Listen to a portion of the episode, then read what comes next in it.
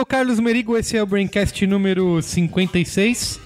Certo, Saulo? Certo, muito certo. Vamos falar de videogames. Cara, acho que por mim eu sempre falava de videogame aqui no Braincast. E de novo você falando sobre algo que você não entende, né? E que você não é capaz de passar da primeira fase. Ca- Olha isso, que agressão. Mal- você- Que isso? Que isso? Essa é a edição 56 do Caramba, meu. Mais do mesmo. E nossos convidados especiais aqui, Alexandre Maron, certo, Maron? Alô, Brasil.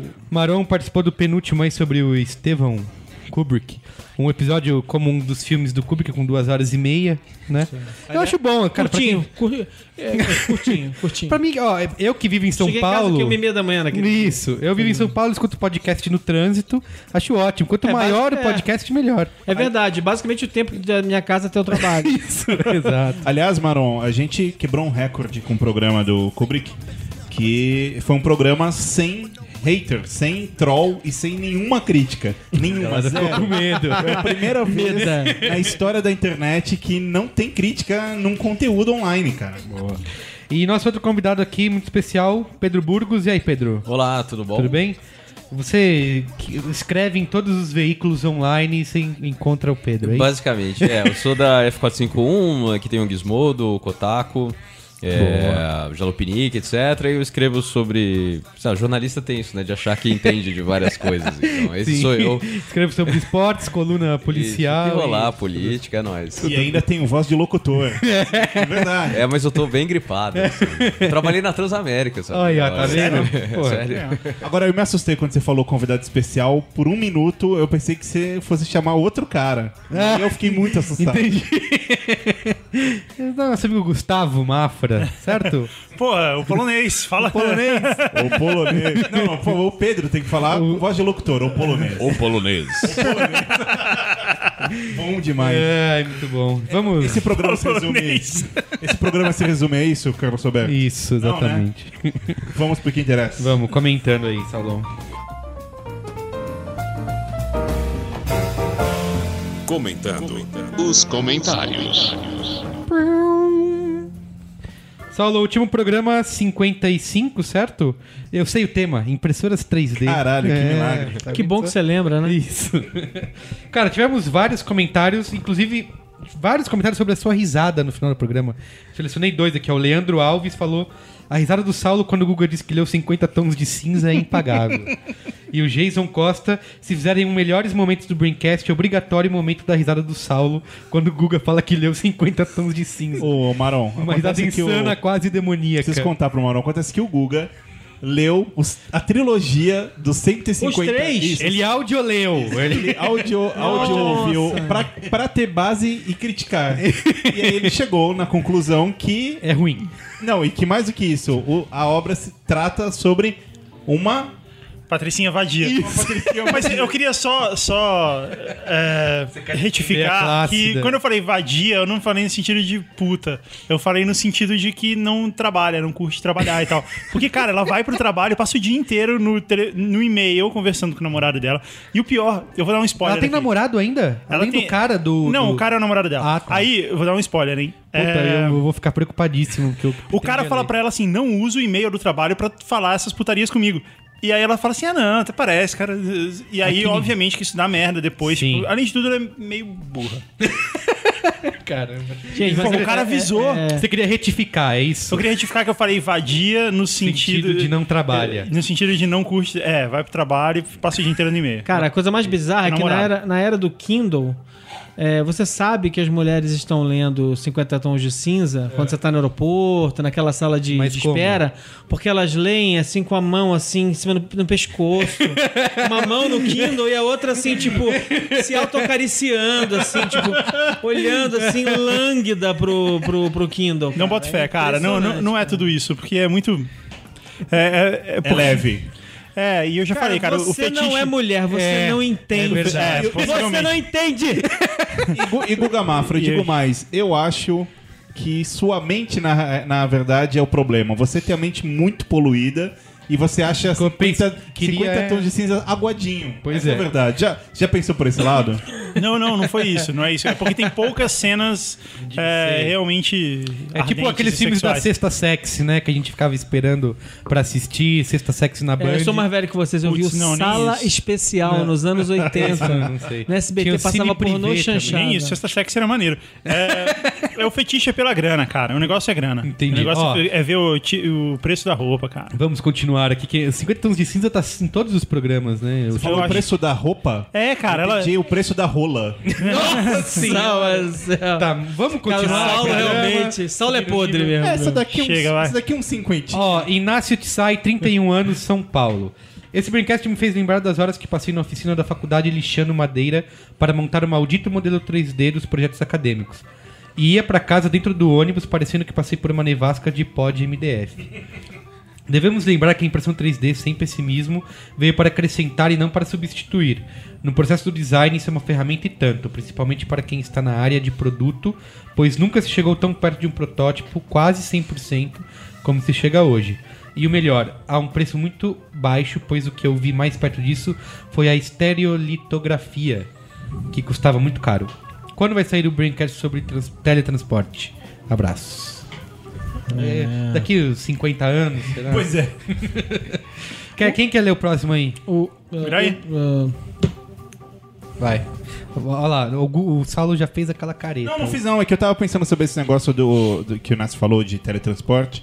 Eu, eu não ligo se eu morrer sem ver o homem se teletransportar, mas eu, eu, eu ficaria muito chateado se eu morresse antes da comprovação. re- Porque já existe, isso é um fato, mas só falta assumir, né? Mas de, de vida extraterrestre, Ah, né? De um entendi. ETzinho aqui. Sim. Fala, nossa, meu, ET, o eu, eu Saulo queria dá viver. sempre um jeito de enfiar esse assunto. Já reparou? Não, é é obcecado. É verdade. Por banheiro, secado. por ET. É verdade, eu queria muito ver. E ET É que no pro banheiro. Saulo, OVNI é disco voador. Entendi. Não, mas eu, eu quero muito. Eu quero fazer um Braincast um dia sobre o, o relato que você fez aqui antes do programa sobre o su- seu The Sims. Mas peraí, mas aquela, Não hoje. aquele sexo com ETs que você Não fez? Isso foi outro dia. Vai lá, Guga, manda ver. Olá, Brain, Braincastianos. Meu nome é João Paulo, estrategista criativo, pelo menos é o que está no meu contrato, belo contrato. 30 anos, atualmente morando no Rio de Janeiro. Parabéns. Achei legal o papo sobre impressão 3D, mas acho que vocês estavam com uma perspectiva muito pequena sobre as possibilidades dessa tecnologia. Vamos usar o mundo da ficção científica com letras maiúsculas como um ponto de partida para identificar uma possível evolução, evolução na impressora 3D, o Replicator da série Star Trek, uma máquina capaz de criar e reciclar objetos. Acredito que em talvez uns 50 ou 70 anos, sim, porque 50 70 anos é ali, né? É quase a mesma coisa. E isso não é muito tempo. Teremos máquinas capazes de reciclar nosso lixo doméstico e transformar em ferramentas, brinquedos, energia e quem sabe até comida. Essa tecnologia será essencial para que possamos coloni- colonizar o espaço. Lixeira, me deu um patinete. Tu, tu, tu, tu, tu, tu. Mas eu, E outra, fica mais uma. Peraí, tem mais parágrafo. E outra, fica mais uma vez a dica: façam um programa sobre a propaganda na indústria de entretenimento, como anunciar jogos de videogame, filmes e etc. Abraços e continuem com um bom trabalho. Eu, eu acho, sabe o que eu acho? A galera fica ah, obcecada por pegar lixo e, e processar lixo, cara. assim, se você tem uma tecnologia dessa na sua mão, capaz de processar, de processar a, a- a- é, é é, átomos e transformar em qualquer coisa, você não precisa de nada, só precisa de ar pra transformar em qualquer coisa. Precisa de componentes químicos básicos, você faz qualquer coisa. Então, assim, precisa de lixo, meu. Precisa de lixo. Isso é bobagem. Você faz Ó. qualquer coisa com qualquer coisa. Essa é a graça do negócio. Mas atualmente, só. É porque eu não tive na, na passada, mas é, eu, eu curto impressoras 3D. também. É, eu entrevistei uns caras de, de impressora 3D também recentemente. E uma das maiores empresas ela usa. Ah, o cartucho de tinta dela, né, que é plástico, ele é, ele é biodegradável, é todo, eles já estão com essa preocupação desde o início e existem protótipos efetivamente de você fazer, é, pegar o lixo, reciclar e direto virar um prato, né? Você joga fora o prato com comida, ele separa a comida e vem o prato só na volta reciclado, não é? Feito limpo, pelo Doc Brown. Reciclado. eu, acho, eu acho que não é 50 anos, não. Isso aí vai chegar bem Muito mais antes. cedo. Muito mais cedo. Já falei, a, minha, a minha definição de impressora. Como é que é? Impressora 3D. 2013 é o ano em que você vai deixar de perguntar para que serve para começar a perguntar quanto custa. Sim. É isso. A gente sabe quanto É. custa, 3.700, porque a gente falou no Não, imagina, eu vi de 940. Olha aí. na- 940? É, a, a 950 Maker, a. MakerBot Ah, tem a. que chama Replicator, a uma Só impressora que, claro, deles. claro, gente, Inspirado é a no- impressora mais básica Sim, e, sim, e, e furreca que tem, mas é pra você começar. Eu, eu, eu tra- é, assim, eu fui pra CS em, em janeiro, essa- aquela feira de tecnologia que acontece em Las Vegas, e aí... Agora, esse último janeiro. Agora em janeiro, último janeiro. E eu contei, eu parei de contar quando eu tava na, tipo assim, na décima segunda fabricante de impressora 3D. É o, é, assim, uma das coisas que mede a, a- a- o vigor de algum segmento é a, quantidade de entrantes. Claro que esses entrantes vão estar saintes daqui a... Vários deles vão estar saintes ou morrentes daqui a pouco. Mas é um, mas é um medidor do, do vigor do negócio, da, da, da crença que as pessoas têm de que aquilo ali é alguma coisa. Então, assim, muita gente. E assim, e aí você começa a identificar quais são os pontos de atrito nesse momento, né? Os pontos de atrito hoje são, que, como é que eu escaneio uma imagem? Então já tinha as apps, app de celular para escanear a imagem. E, e- e não por acaso, inclusive agora durante a feira de, de- a feira mobile lá em Barcelona, eles já anunciaram também os, os a MakerBot anunciou os scanners 3D deles e tal. Mas assim, os, os pontos de atrito deles são isso e o que eles estão. Eles se juntaram e bancaram lá uma empresa lá nos Estados Unidos, que eu não lembro o nome agora, até tirei foto e tal, não sei o que, entrei lá para comprar um- umas coisas. É uma, uma empresa que é tipo é uma central de conhecimento, curso, compra e venda de impressoras 3D, não sei o que, sei lá. Que, que a ideia é o quê? Putz, eu quero comprar uma impressora 3D. Legal. O que, que eu faço com uma impressora 3D? A gente ensina. Como é, que eu, como é que eu capturo uma imagem 3D? A gente ensina Tem você a fazer. uma evangelização. É, então eles do- já estão se preparando para cobrir o ciclo e aí realmente criar essa cultura. Porque na verdade o que a gente precisa agora é de early adopter que vai começar a quebrar o limite do que, que você pode fazer com um negócio desse. Quer dizer, é. Então, Tá muito último comentário aqui, muito ó. Daniel. Me chamo Daniel Augusto Duarte. Trabalho com fotografia de cirurgias há mais de 10 anos. Que medo. Ele mandou fotos que eu não abri, eu não tive coragem. Mandou mesmo? Mandou. É porque ele, vou, ele vai explicar por quê. Mandou foto do quê? Ele, ele é tira fotografia de cirurgias há mais de 10 anos. E como ele não falou a idade, ele trabalha com isso. consultoria de tecnologia nas horas vagas. Sou de Araraquara, interior de São Paulo. Quantos anos ele tem? Não falou a idade, eu acho que fica por sua conta. aí. 270 anos. Ok. Fiquei de responder Fotografias logo. analógicas. Fiquei de responder logo após o Braincast, mas pela correria cá estou respondendo um dia antes do próximo Braincast. Quanto a fins práticos da impressão 3D, no ramo de cirurgia, essa técnica já é empregada há anos. Trabalho muito com cirurgião bucomaxilofacial e cirurgião dentista. É, isso daí é, quando o motoboy cai na, na coisa. Vale, vale dizer que a impressora de papel e a impressora 3D, elas nasceram mais ou menos na mesma época, né? Só que a impressora de a impressora 3D foi jogada numa caverna esquecida durante décadas. e só agora ela saiu. Igual o carro elétrico. E ela quer vingança. Igual o carro elétrico. Isso e daí em é- técnicas né? de enxerto e Isso daí- colocação de implantes já se utiliza da impressão 3D como referência para o posicionamento tanto dos enxertos como dos implantes. É isso que ele tá falando, o buco, o bucomaxilar é quando o motoboy cai na marginal, por exemplo, e o maxilar dele cai, vai embora. Fica só a partezinha. Sem, É, é verdade. sem muita descrição, Saulo, por favor. Em um caso extremo de falta eu de estudei osso, odontologia. caramba, olha isso, Eu velho. estudei odo- odontologia. Durante depois você fala que dias. sou eu que É, faço eu- mas é. essa leitura de meios. Aí eu, aí eu abri Ele estudou e- odontologia no Google. Isso. aí, aí eu fui pra física nuclear, que era mais fácil. Ó, em um caso extremo de falta de osso, o cirurgião pode facilitar uma prototipagem que é feita com base nos resultados de uma tomografia e impressa em acrílico. eu onde ele pode seu osso utilizar aqui, ó. Osso de banco. Caraca, que papo é esse, velho? Osso de banco para moldar blocos de enxerto. No Grey's Anatomy eles já fazem isso faz umas quatro Ganhando temporadas. tempo que seria gasto durante a cirurgia para moldar esses enxertos na tomografia do paciente. No caso dos implantes, também com a tomografia do paciente, é possível se planejar através de programas 3D a localização de onde serão instalados os implantes dentários. E isso é transferido para um guia impresso. E esse guia já possui a direção de cada implante, facilitando a instalação dos mesmos durante a cirurgia, muitas vezes nem precisando realizar incisão. Em ambos os casos, ganha-se muito tempo durante a cirurgia, reduzindo horas que o paciente ficaria sentado na cadeira de boca aberta. Muito bom. Além do resultado mais preciso, aumentando o índice de sucesso de 92% para 99%. Vou anexar algumas fotos. Eu quase falei, não, por favor. Espero que não seja nada muito agressivo para vocês. Acompanho sempre que posso o Braincast e gostaria de parabenizá-los pelo trabalho. Eu não abri as fotos. Não, não- Acho que não... Cara, eu vou ver foto de, de boca, de cirurgia, não. Mas interessante a aplicação do, dos nossos ouvintes aqui, né? Interessante. Vamos ao tema aí, Saulo. Vamos ao tema? Mas espera aí, antes eu tenho uma coisa muito séria Recadinhos? pra falar. Mas é um recado... Curto. É um recado curto. Recadinhos da paróquia. Eu quero agradecer os ouvintes do Braincast. Semana passada a gente falou do Brão Barbosa. O portfólio dele, Brão, né? braubarbosa.com. Pra quem não ouviu, é eu, eu passe- dei um workshop de design em BH e aí eu- um dos caras que foi levou o portfólio.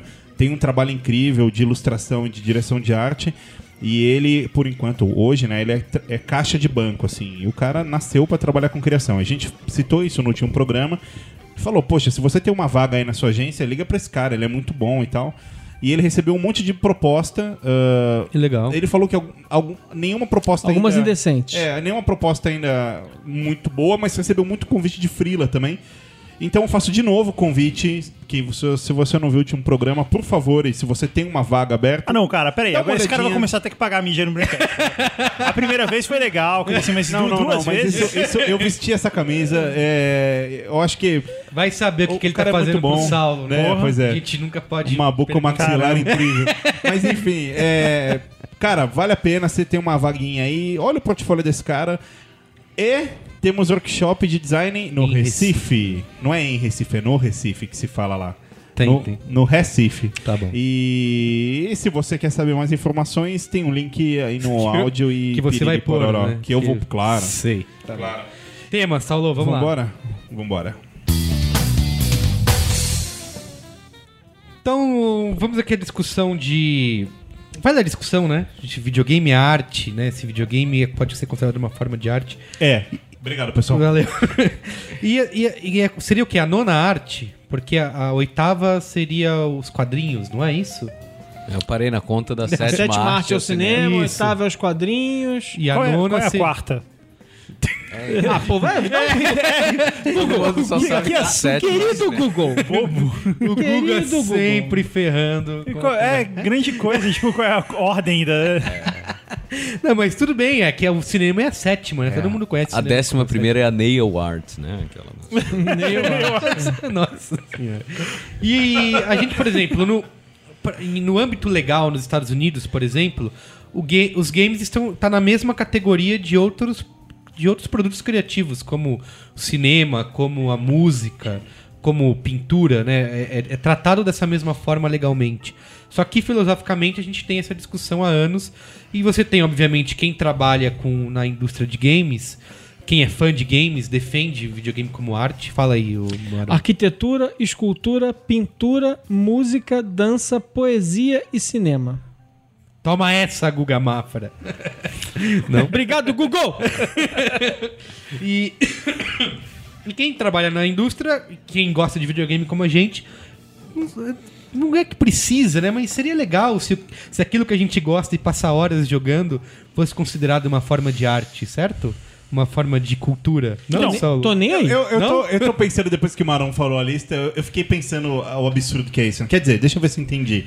É, Noir não é arte, mas a dança da bailarina, da bailarina do Faustão, beleza. É arte. Acho que ninguém nunca falou Não, que não, não. é Eu acho, arte, eu acho que já é, falou. aí. É? Não, acho que. Vai Não, mas ali- ali- aliás, ele sem querer ou querendo, ou porque ele fica olhando a bunda da dançarina do Faustão, Amor, não. mas acho que sem querer querendo, ele já deu um primeiro ponto importante pra gente começar a discussão. Que é o seguinte: é, em geral, as coisas. É- é- é que- não é que videogame é arte, é que videogame tem, tem momentos de arte e tem momentos de não arte. Assim como dança tem momentos Sim. de arte e tem momentos de não arte. A gente pode discutir qual é o é a arte e qual defini- não é. qual é Será de- que dá, É, então. é, Qual é a definição peraí, ó. de arte? Cinema é arte, beleza. E aí tem o filme dos Trapalhões, é arte? Da Xuxa? É, bom, mas é- é- aí a gente. Eu acho tá que- não, Não, não, não. Mas contra eu, o Baixo eu, Astral? eu, eu É. acho, eu Putz. acho. Eu acho que aí, é, é, por- aí a gente vai cair, e, e não é por acaso que a gente, é, inclusive, tá nesse, nessa discussão, assim. é, é, a gente vai esbarrar na discussão do que é cultura, na discussão do que é arte, esse tipo de coisa. Mas é, é, é, eu acho que. é, é, eu, eu, eu- É que eu não gosto, de- eu não gosto e não acho que o jeito certo é dizer assim, ah, os trapalhões não são arte. Eu acho que é, é um pouquinho mais complicado do que isso. Sim. Eu, Eu acho, acho que, que- Essa, essa- esse olhar, e, e eu me vejo fazendo isso eu- quando você falou agora, esse olhar de dizer, de a gente achar que, ah, é- isso é arte, isso não é arte, isso é arte, isso não é arte, já é uma postura elitista de cara, é Total, classificatória. é isso. É a inquisição da arte aqui. Não, Exatamente. isso é isso não é. A gente Eu não pode tava- cair nesse papel. Eu tava pensando nisso, né? A gente tem que começar esse Braincast falando de o que é a arte pra gente poder definir o que é arte. E pra poder- que coisas fazem parte da arte. Mas existe uma das definições que diz que arte é qualquer coisa que usa habilidades específicas pra você expressar ideias ou sentimentos. Eu tenho uma definição aqui E de que- arte. Peraí, cara, eu ta- eu tava no meio da frase. Oh, desculpa, foi, No meio mal, da. Não, lá. tudo bem você me interromper às vezes, mas no meio da frase. É, então, beleza. Se você for pensar por esse lado, tudo é arte, né? Aí qualquer coisa passa, qualquer coisa é uma representação de ideia. Se eu escrever foda-se num papel e entregar pra você, é arte. Das mais belas, inclusive. Só que. é, Lembra aquela definição Videogame. do Andy Warhol que você me falou, Saulo Milete? Como é que é? Repete aí. Pro Guga continuar. Não, vou deixar o Google acabar. Google, Beleza. por favor, continua. Obrigado, obrigado. Obrigado. Assim que se faz. E. Só que o videogame começou muito como um brinquedo.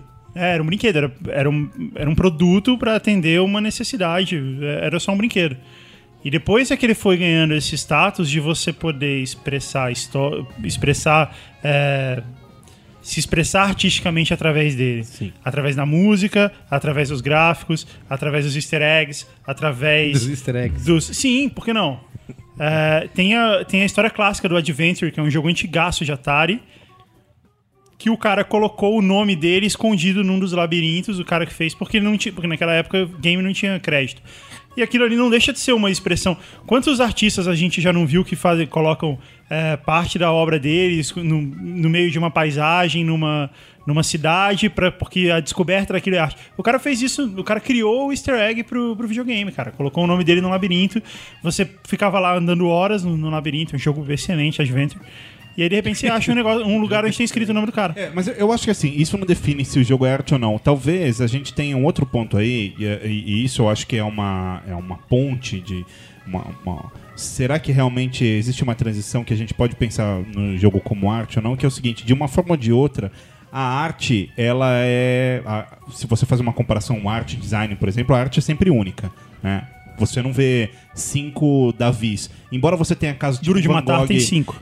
embora, embora você tenha casos tipo Van Gogh que fazia repetidamente quadros, então, por exemplo, o Brasil tem a Arlesiana, mas tem tipo cinco, né?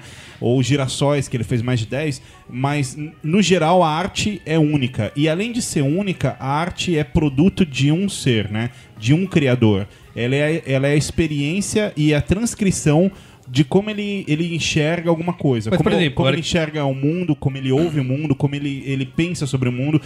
E o jogo não. O jogo normalmente é o trabalho coletivo, assim como É, o cinema. o cinema é um trabalho, tra- pois Isso, é. exato. É um Música. Isso, isso sempre foi. Arquitetura, pode ser. E, e exatamente por isso. Mas, a- mas a arquitetura é diferente, porque, por exemplo, se- vamos pegar um caso muito grande, tá?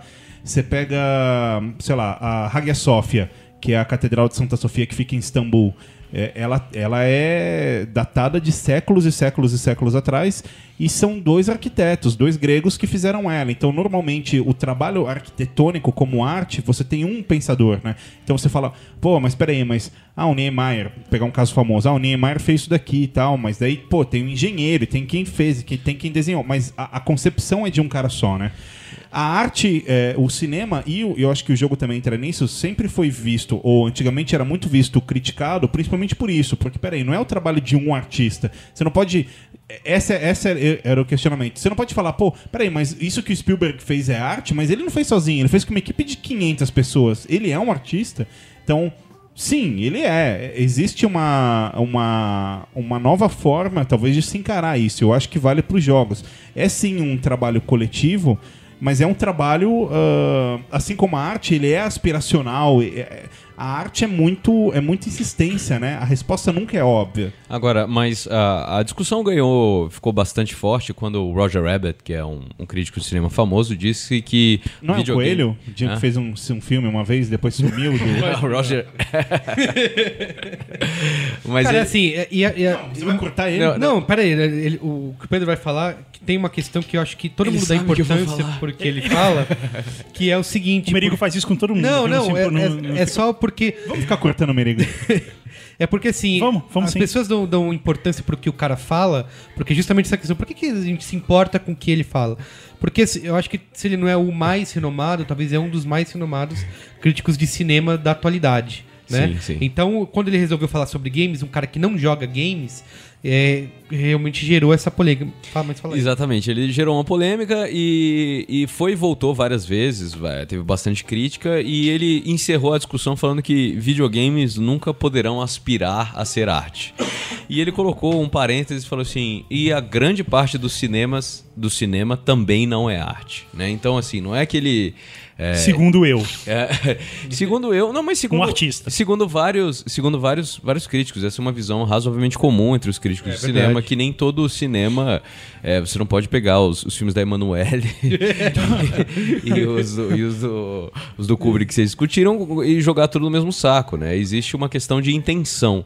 É, Tem N definições de arte pra gente discutir se é, é videogame arte ou não. A gente, obviamente, passaria muito tempo numa punhetagem filosófica tamanha sobre. Não, isso o não vai é acontecer arte. porque todo mundo aqui concorda que é, então. Então, não, É. mas eu, eu só acho que, só pra deixar mais interessante, eu, apesar de eu ter escrito que é, eu vou, eu vou fazer o advogado de que não, não é. É, eu acho que por uma Legal. questão. É, pra ficar mais interessante. Bom né? Convidado esse. hein? Vamos chamar ele mais vezes. É, porque existe uma questão de intenção, né? É, você não há a intenção final do jogo, da maior parte dos jogos, é entreter as pessoas, entreter puramente, entreter tanto que um dos exemplos que eu dou lá numa discussão que eu tive é que o quando estavam fazendo Halo, acho que o 2 é, teve uma capa da Wired lá que era assim, Engineering the Fun. É, tinha uns caras lá que ficavam, tipo, psicólogos, anotando, assim, em que momentos que as pessoas é, ficavam frustradas, que tempo que ficavam divertidas. E isso eles usam todos esses tipos de dados no Call of Duty. O design de fase, ele é feito é, não para passar uma imagem, é, uma visão artística, mas para maximizar A diversão. a diversão. Então isso, é, eu acho que isso pra mim, é, todos, todos os jogos AAA, os grandes, nenhum deles é arte. Não acho que seja. Eu acho que o videogame ele pode ser uma, uma ferramenta, uma é, para algum tipo de, de manifestação artística, mas é, essa, essa a discussão que tem de muita gente defender e ficar brava com é, ah, mas videogame é arte, o que, que vocês estão falando? É porque normalmente ela é posta de uma visão elitista mesmo, de dizer, ah, eu tô aqui no cinema, eu, eu vejo o cinema É há tanto verdade. tempo e é arte, Belas Artes, né? E videogame É, é, não. Exatamente, eu acho que é o, é o- é o caminho errado para se chegar a essa resposta é partir dessa primeira premissa de isso é arte, isso não é arte, de uma forma muito superficial. Eu acho que intenção é, é, é crucial. Acho, eu acho que. Como é que é?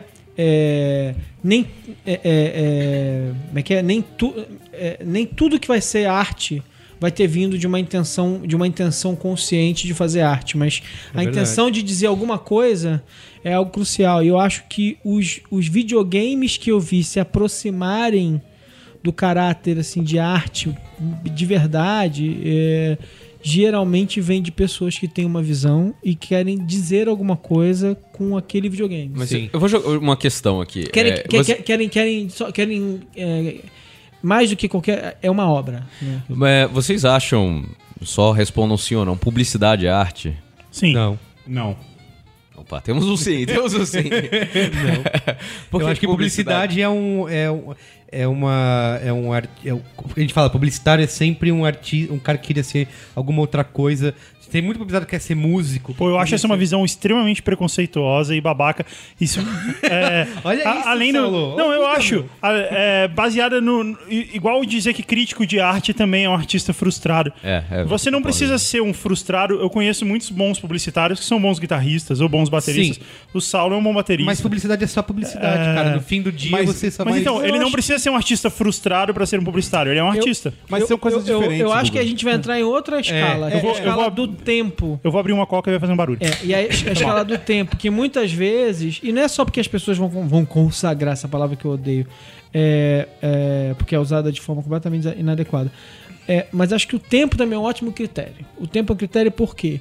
Porque uma coisa que hoje é, despida, da, despida da intenção clara é, é, pode ser feita com, uma- com um brilhantismo que você só percebe com o tempo, à luz de uma época, de um, de um conjunto de coisas que a pessoa fez, de um conjunto de mensagens que ela quis passar de alguma maneira. E aí ela vai ganhando caráter de arte é, é, pela, pelo fato de que ela foi ficando, de que ela foi, de que ela foi se, se consolidando na, na, na, na, na- cabeça das pessoas. Não, eu, fiz, eu, fiz a, eu fiz a pergunta, a provocação, assim, porque, é, por exemplo, um, um jogo que a gente estava até discutindo foi lançado a, uma das continuações aí, o, o Bioshock Infinite, né? É, e, e ele é considerado um dos exemplos claros de videogame como arte. Sim. É, o, o objetivo dele é entreter a pessoa que está jogando, dele se divertir, só que no meio do caminho tem uma narrativa. Ele é, é um dos raríssimos casos de é, alguns diálogos bem escritos, de uma trama bem, é, bem construída ali e tal. A direção de arte é incrível, mas o objetivo dele é você jogar e ganhar. Um dos, um dos um dos critérios que o Roger Rabbit fala é que o videogame nunca vai ser considerado arte porque você tem um objetivo, você ganha. Isso. É, então isso faz com que seja impossível. Aí o que eu tô falando que é arte, porque assim, se você considera Bioshock arte, tem vários filmes da Nike que eu colocaria junto, assim. São, são filmes que eles têm um. que eles tenham uma intenção de vender X, de fortalecer a marca. Era esse Só meu que eles, ponto. eles passam Mas- por uma, uma, uma, uma fotografia maravilhosa, uma atuação, uma trilha sonora, e vários elementos. E não, não precisa, Mas não precisa assim, nem, Pedro, ele- não- nem numa produção tão grande assim.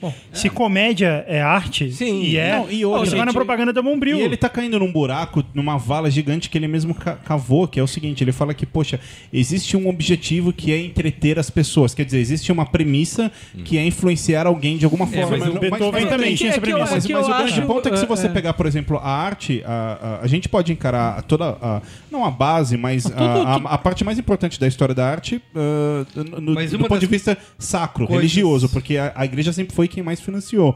E, qual que, e qual que era a, a intenção disso? Manipular. Era converter as É. pessoas, era converter Não, as pessoas. Então né? As também pessoas, existia os uma não, pintando as mas famílias. existia um objetivo, Uma coisa né? que ele fala que assim, Então que você- Michelangelo, a Capela Sistina não é arte. Que é a questão, por exemplo, você não pode, você no jogo, você, numa obra de arte, você não pode modificar a visão do artista. O cara te entrega aquilo que ele produziu. Não, é verdade. Se você for na no- Bienal e tem instalação onde você pode Tudo bem, né? ver... Mas isso aí é. é- Então, mas a- a- é- Também é- não deixa você de ser mu- isso. Por exemplo, a jogo discussão- você muda a história, entendeu? Você pode, você pode ir pra vários caminhos. É, mas você muda uma- dentro, de, dentro de, de, de uma... Tem uma frase gama de dele, possibilidades tem, prevista. Abrindo um quote aqui do, do próprio Roger Ebert, que, que, é uma- que ele pega até pesado em algumas coisas, mas isso aqui eu acho que dá pra gente concordar, que pra mim me parece uma verdade. Que ele fala assim, ó, ninguém fora do mercado de games é capaz de citar um jogo digno de comparação com as obras de grandes dramaturgos, poetas, cineastas, De novo, é escritores, tempo. Tá pintores muito e cedo. compositores. Tá muito cedo, é a arte mais É. nova. Eu acho que. Eu acho que. Olha, eu adoro. Mas, ó, Méliès é de 1902. É, eu acho que, assim, é, é um argumento que eu mesmo sempre defendi. Eu falei, é, até num, num artigo grande que eu escrevi, que é uma arte nova, não dá pra ser julgado. Mas, na verdade, dá sim. A gente tem é, dinheiro suficiente sendo investido, público suficiente sendo investido, pra gente já ter exemplos de coisas... Então, olha Não, só. é- é que eu acho- eu, que eu peraí, acho que eu, quero, eu quero refutar isso aí que o cara disse. É, eu tava vivendo com um amigo, até mandei pra vocês semana passada. é, uma história que é a seguinte: existe um jogo dos anos 80 chamado Gauss and, Goblins. Sim, que é- é Gauss and Ghosts. Que, Que animal. que, tem uma, que tem uma música feita em 8 bits, tem 8 vozes e tal, e a música é muito maneira. E aí, é, um, um fã do jogo, que também era músico, pegou a música e colocou numa partitura, numa partitura de piano. Só que, como era uma música de, de oito vozes, ele pegou e colocou numa partitura pra mão direita e criou, adaptou uma partitura pra mão esquerda. E ele falou assim: pra mim, essa música é um ragtime, é um tipo muito específico de música. É um, é um tipo de jazz bem antigo, assim, de filme de western e tal. Eu- depois eu vou colocar. Depois eu mando os links pra, pra gente colocar lá no post. E aí ele pegou e criou uma partitura disso de, e, e deu na mão de um dos principais pianistas é, de, de ragtime, desse tipo de, de estilo.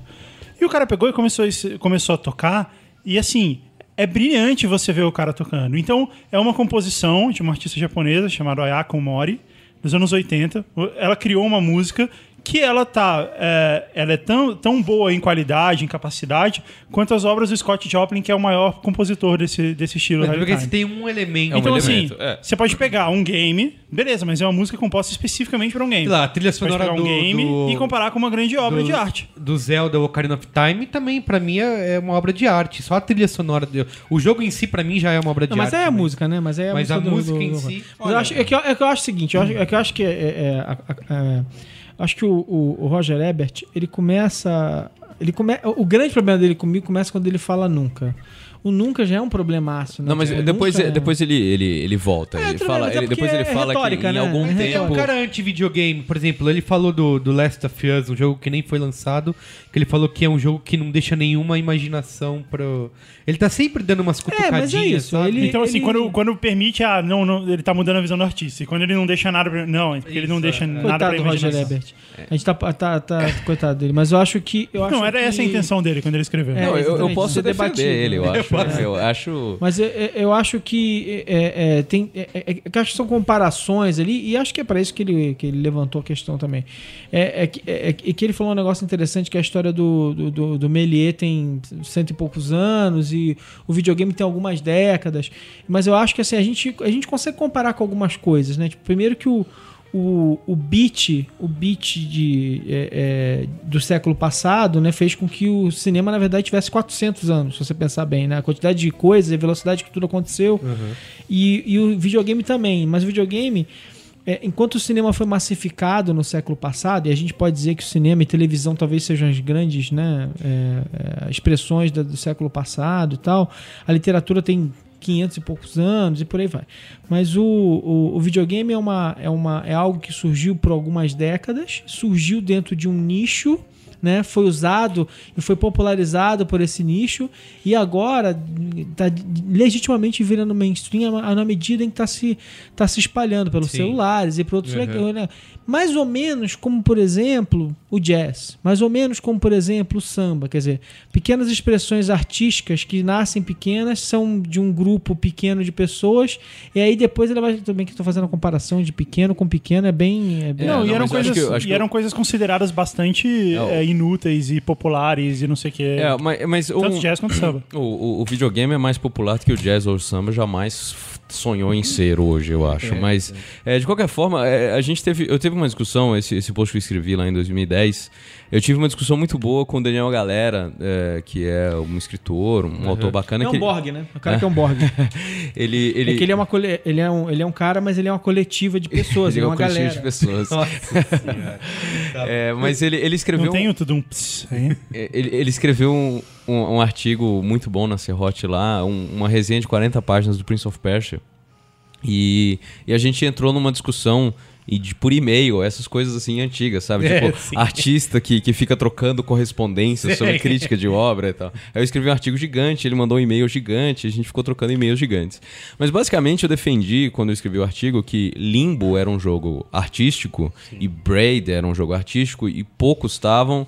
E o fato de esses dois jo- jogos serem jogos de plataforma fazia sentido eles ganharem o status de arte por muitos especialistas, é, porque eu, o- é, eu escrevi que o fato do jogo de plataforma ser algo absolutamente original do meio é um pedaço da minha teoria de que porque é arte. Por enquanto ela está especificamente no gênero plataforma.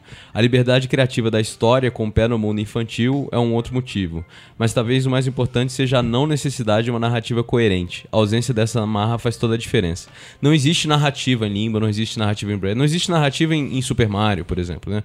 É um jogo que ele prescinde de historinha. E na verdade as historinhas dos jogos elas normalmente são muito ruins. É, muito ruins. é. Muito Tá ruins. falando de Tomb Raider, eu acho uma, é uma história de filme É, e- então esse, Assassin's Creed não. esse É verdade, eu- é, eu- eu- é, Assassin's- o, livro uma do, salada, O mas- livro do Assassin's É. Creed é até, é até bem considerado, né? E aí ele fala que. é, eu falo que, na verdade, o, o fato. Do, os, os jogos são curtos, esses jogos mais artísticos, eles são jogos curtos, são jogos normalmente de plataforma, são jogos de autor, né? Exatamente. Você sabe o nome do cara. Principal- Principalmente porque é jogo de autor, né? É. Ele não conseguiria fazer maior do que já é, né? É, o Grade ele, ele tirou do próprio bolso, acho que Exato, 200 mil 200 mil dólares dólares, é fazer o jogo. Então, então tem, tem essa a visão, assim, você joga a visão do autor e a, a narrativa, por exemplo, o- os processos que você faz no jogo tem a ver com a imagem que ele quer passar. Ou no Limbo a questão da morte, no Braid a questão de voltar no tempo e tal. E o Daniel Galera ele tem uma outra visão. é, que ele, ele fala que Prince of Persia é, é um, é um jogo artístico. Aí ele fala que assim, é, não é, é, através da dinâmica colaborativa dos personagens, embutida na forma de controle e no esquema de superação de obstáculos do jogo. Ah, e ele fala que o importante é, é, na verdade, é o jogador, através dos controles. É, ele. Aquele Shadow of Colossus, por exemplo, que é o Sim. jogo artístico que É. ele fala, o fato de você ter. é, você tem que ficar segurando um botão o tempo todo para ficar preso no, no, no gigante, no colosso, é uma decisão deliberada de design que tem a ver com a, a, a, a intenção do artista de que você precisa viver aquilo Sim, e tal. é. Então, A o, própria mecânica do jogo em si é uma, uma forma... Exatamente. É, então, então tem, tem, tem outras, outras possibilidades, assim. Você pode, você, você pode aumentar o leque muito, assim, sobre arte. Mas, é, é, é, a não ser, nesse caso, é, teve um caso muito recente que teve a Marta Suplicy disse que videogame não é arte, basicamente. É por causa né? do Vale Cultura, né? Por causa que- do Vale Cultura. né? É, isso é só em São Paulo que tem? um- Não, é, não, não vai, vai, ser uma, vai ser uma coisa nacional, é, tá, tá em vias finais né, de implementação, de regula- regulamentação. é, e ela disse num- numa, aqui na Assembleia Legislativa que videogame não era arte para, para os fins do Vale Cultura. E aí gerou uma grande. Um, É, esse, porque você esse pode, debate. tinha pessoas questionando que você pode usar o Vale Cultura para várias coisas, até comprar revista pornô, que você pode usar na banca, então Uhum. você poderia. Só que game não pode porque não se encaixa no. Olha, Revista pornô é cultura. arte?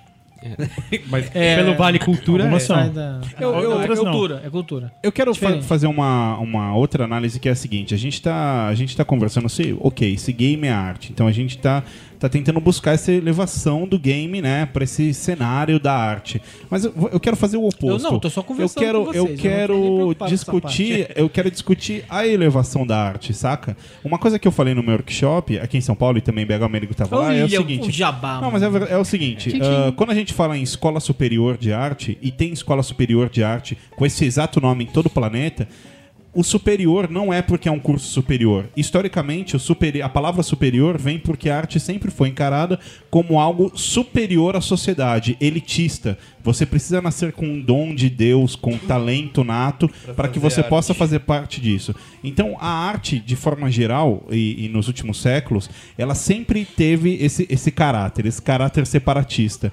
E eu acho que muitas vezes quando as pessoas que questionam se, se- se cinema é arte, se jogo é arte, como, como ah, ah, o, o- Roger, etc., eu acho que é uma forma ah, retrógrada, sabe? De ainda encarar a arte. Porque o mundo mudou, o jeito de encarar as coisas mudou e o jeito de produzir as coisas mudou. A gente não pode mais encarar a arte como algo feito por seres humanos superiores a, a outros, sabe?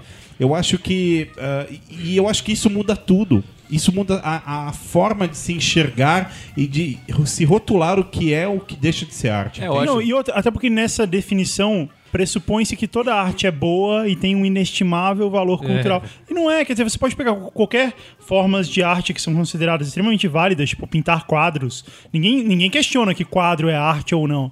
Mas e os do Bush, E do assim, tem, Bush? tem quadros que são horríveis, e são ruins. Existem o- arte, existe Fato. arte que é ruim. Existem obras eruditas de, de música que você tem uma orquestra enorme com 56 instrumentos e não sei o quê, e 10 atos, e é uma merda. Sim. Romero Então, Brito, pô, é- famoso. é- Romero é- Brito é arte? Romero Brito Não, é mas- arte. mas é, é- bom, É bom, não é. Cabe, não. sei, depende do que, que você acha. Mas a eu acho feio. Eu, eu acho que nenhum é, grande crítico de arte vai considerar Romero Brito, pelo menos a maior parte da obra dele, como arte. É o Picasso Então, brasileiro. eu acho também, assim, é, essa discussão, não- na verdade, entre os grandes críticos de arte. é outro. né? É, é, é, é, Chamá-lo de Picasso brasileiro deve ser outro motivo.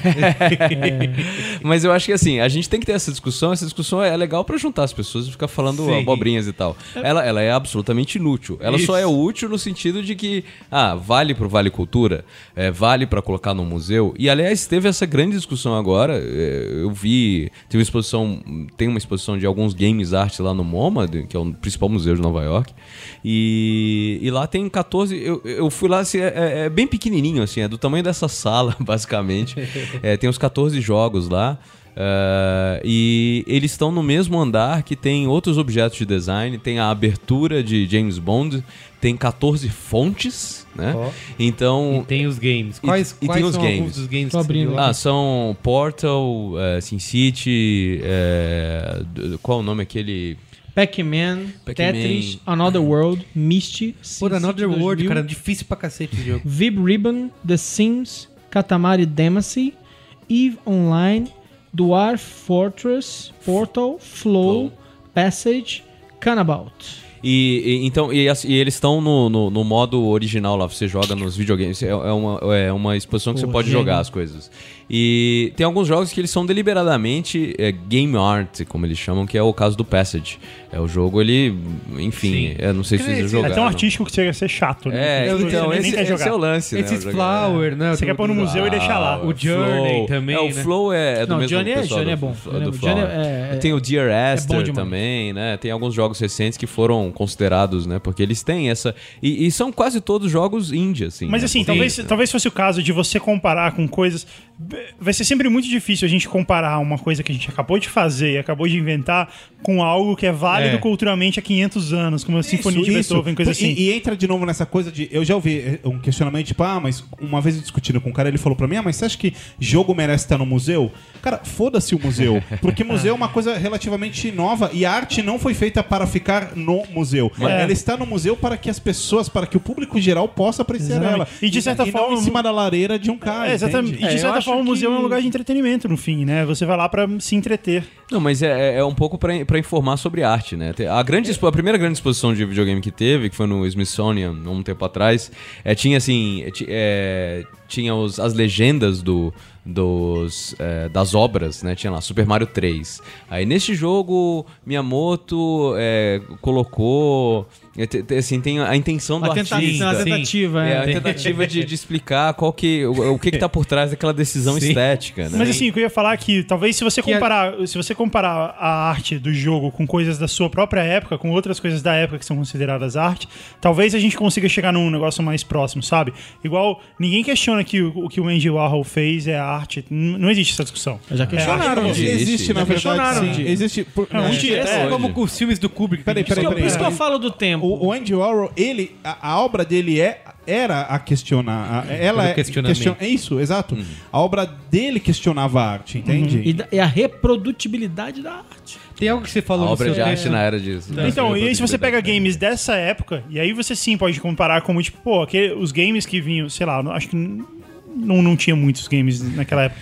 Mas se você pega os games ali dos primórdios, É, que mas estão ali é, pega, próximos... pega o jogo de tabuleiro, pega É, xadrez. Aquilo Não, também. pega- Não, não. Aquilo também era uma expressão da época, sabe? Do pensamento da época, etc. Que quantidade absurda de jogos de guerra. Aquele, eu esqueci o nome, aquele jogo que tinha pra, É, pra, existe pra Odyssey, coisa, que, era, que era um, era Porque- um canhão contra o outro, sabe? É, é que existe, uma, existe um, um tripé na arte, e tem muitos críticos que consideram isso, olhando pra arte de, de, de pós-impressionismo pra trás impressionante, con- construtivismo, cubismo também e tal, mas, enfim, é, a, na grande parte das vezes a arte está pautada em três coisas, que é o cenário religioso, político e social, sempre, assim. Isso, isso acontece quase sempre.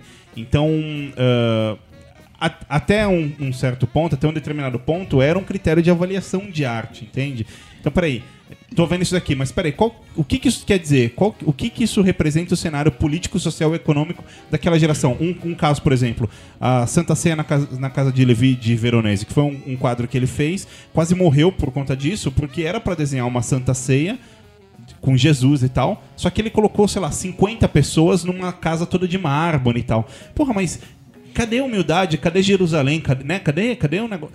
Ele estava representando o cenário político e social do momento que ele vivia, né? Então a arte tinha isso. Só que no determinado momento, no geral, ela deixa de ter. Ela deixa de ter. Tem uma questão que o Pedro né? escreveu no texto dele que, é- que é muito legal, que assim, a comparação, por exemplo, com pinturas rupestres, né? Que às vezes a, escolha estética de um Super Mario 3 era simplesmente limitações técnicas, né? O, o que nem a questão do chapéu do. Mario. É porque eles não, não tinham como fazer o Era a cabelo melhor do maneira Mario. de, de Exatamente. desenhar uma cabeça ali, mas... A gente tinha isso nessa. E hoje em dia a gente. Essas barreiras vão caindo com, a- com o avanço da tecnologia e dos games. E a gente começa a ver cada vez mais ó, a- os criadores, os programadores terem a, a possibilidade de criar realmente uma história e, e uma história que seja interativa. E, e trabalhar.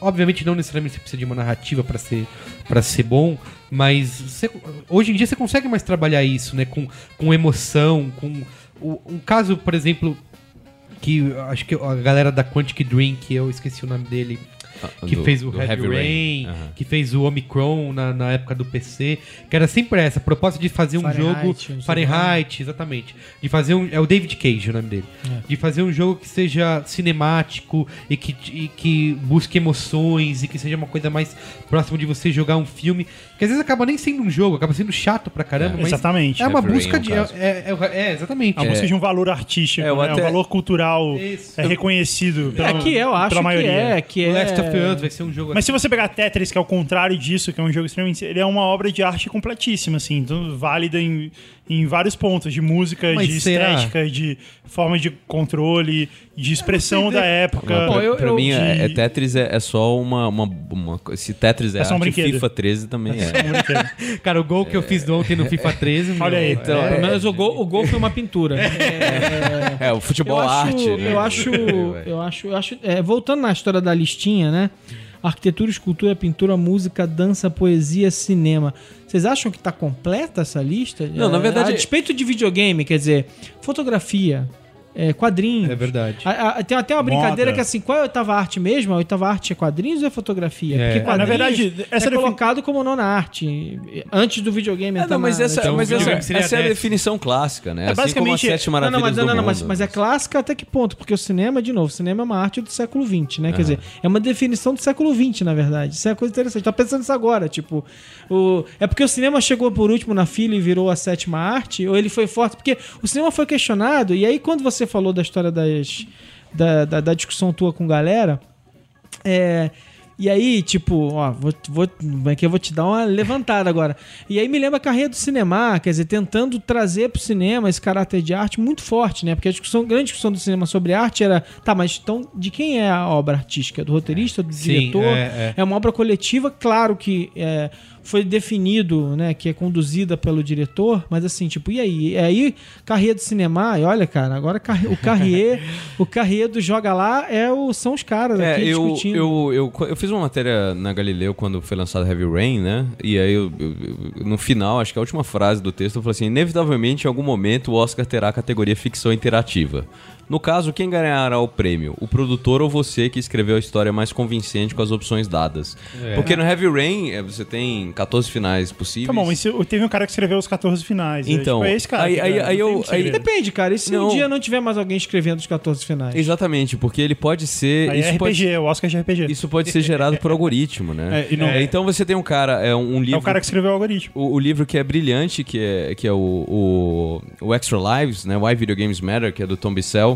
É, o Tom Bissell, ele, ele é um dos melhores críticos, um dos melhores críticos de videogame e ele participou finalmente de um jogo, né? Ele ficou tanto tempo criticando jogos e ele fez os, os, os diálogos do último jogo eh, do Gears of War, que lançou agora. Judgment.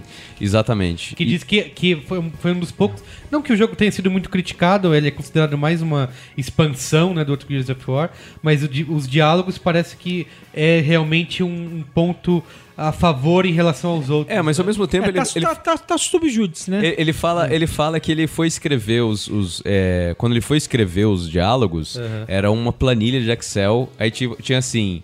É, cara pega a pistola, tá sem, sem munição.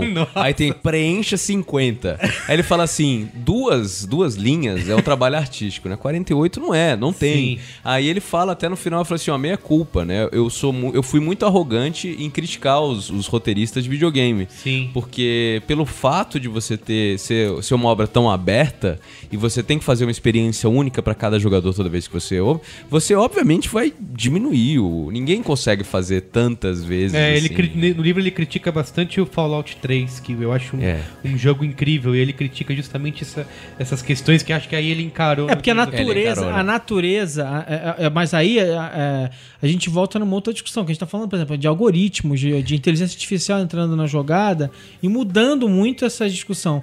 Na verdade, é, a natureza, o desafio de, de escrever os diálogos dessa maneira tem muito a ver com a forma como se faz um jogo, né? Como se faz esse jogo especificamente. Porque aí, assim, tipo...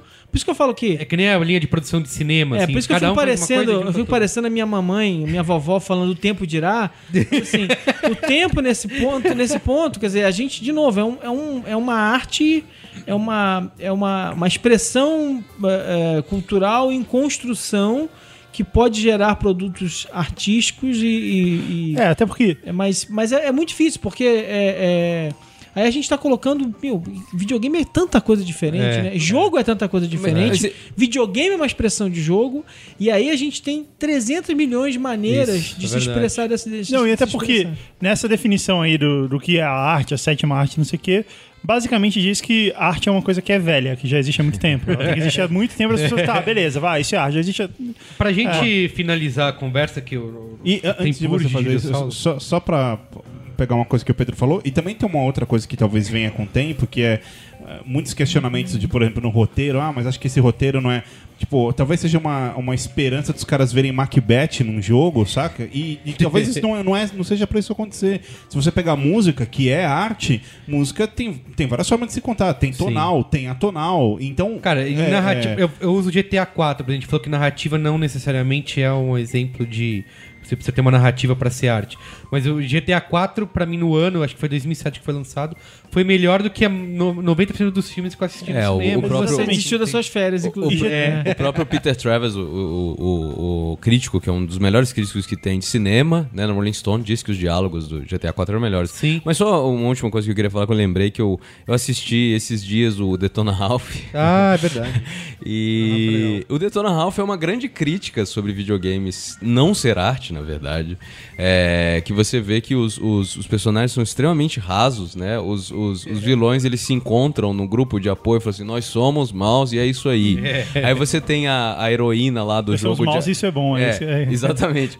As heroínas do, do- A heroína do jogo lá de tiro é, falou: Nossa, mas ela é uma pessoa assim, né? Meio brava. Falou assim: Não, não, porque o background dela é o mais absurdo. assim, né? Então, é, é tudo é uma forma algorítmica de, de narrativa e que ela tira toda a diversão. Então, assim, os meus melhores momentos em jogos não tem nada a ver com a narrativa. É o gol que eu fiz lá no FIFA 13, sabe? Você joga com o seu amigo. Que é muito sensorial, né? É, então é muito, muito é sensorial. uma experiência. Os É. esportes nunca quiseram ser arte. Nunca teve essa discussão se xadrez ou gol é arte, Isso, se é futebol é arte. Por que a gente tá tendo essa discussão agora? Vamos jogar que é melhor, a gente faz melhor. Mas É, tem uma- eu- assim, a gente meio que. que a, a gente, eu acho que os videogames chegaram num ponto em que, di- discutindo ou não, é considerado uma. É cultural, né? É uma forma. Poderia se encaixar comparável. E que eu acho que é o grande problema da história da, da, da, da história do, do, da, como é que é? Vale Da- cultura. do Vale Cultura. Que, que é cultura, assim, Sim. qual é a discussão? Mas, assim, assim, me- é absolutamente. Exatamente, é, mas aí justamente nesse ponto. Os games no- no- até hoje ainda não é uma coisa que é um pouco marginalizada, assim, ou Não, considerada. eu acho que tem outra, tem outra, Coisa de tem, tem criança. outra coisa aí. Eu Ninguém acho que pensa, tem por pouco exemplo, jogo brasileiro. E aí isso incomoda muito é, é, quem, tá, quem tá discutindo essa, essa questão. Tem pouco jogo brasileiro. Nossa, Você nunca jogou capoeira Adventure? Tem pouco jogo brasileiro e acho que isso Existe é um isso? dos problemas. assim. Caramba. É porque a gente não tem, por exemplo, uma publicação no Brasil que trate videogame como cultura, né? É sempre algo. É, a review, né? Ou dicas. Eu Lembro Não, que na você- época. Mas eu acho que assim, eu acho que nesse ponto é, é, Aí o, o Forashare foi importante aqui no Brasil ao, ao trazer para o Brasil publicações que tratavam o videogame de jeito mais Só que mais elas não sério. duraram muito, né? É, Como então. a Edge, por exemplo. Pois Pois né? é, pois é. mas é que tá, mas, ele assinar, usa, é. mas ele usa material da Edge hoje em dia. É, Na EGM, É, na né? EGM. E, e- e- e a Edge é uma revista, assim, tipo assim, eu leio a Edge como se fosse uma, uma bíblia do videogame todo mês. É, é, é muito é muito fora de série. Então, assim. mas tem Tipo, uma coisa, Tem bons exemplo- momentos, tem maus momentos.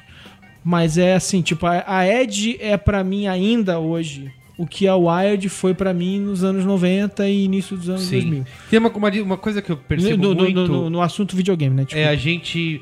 É, muitas pessoas ainda olhando pra videogame como uma coisa de criança, assim. Eu sei, porque na, na agência que eu trabalhava, eu participei de uma campanha que era pra videogame e, cara, e ninguém conseguia encarar isso. Por exemplo, quando você falava que o público médio de, de videogame é, tem 30 e poucos anos, todo mundo se surpreendia, porque queriam criar um conceito voltado pra um público infantil, pra Mas criança. acho que, já, acho que já foi, né? Assim como, assim como o fato de que os jogos, os jogos é, é, casuais são extremamente femininos Sim, e, e são também uma, uma, uma população ainda mais velha e tal. Mas, mas é só. Casuais. Todo dia, todo mundo, todo mundo é E tem- gamer. e não, mas é a quantidade muito maior. Co- Continuando sendo advogado do diabo, eu sou contra ah, o videogame ser considerado arte para fins de Vale Cultura. Na verdade, sou, fim do, sou contra o Vale Cultura de uma maneira geral, mas ah, o Vale Cultura, a ideia dele é justamente você eh, privilegiar a indústria cultural de outras formas, né? Então, tipo, cidades menores seria possível ter um teatro, né? Um Sim. cinema, e normalmente não tem.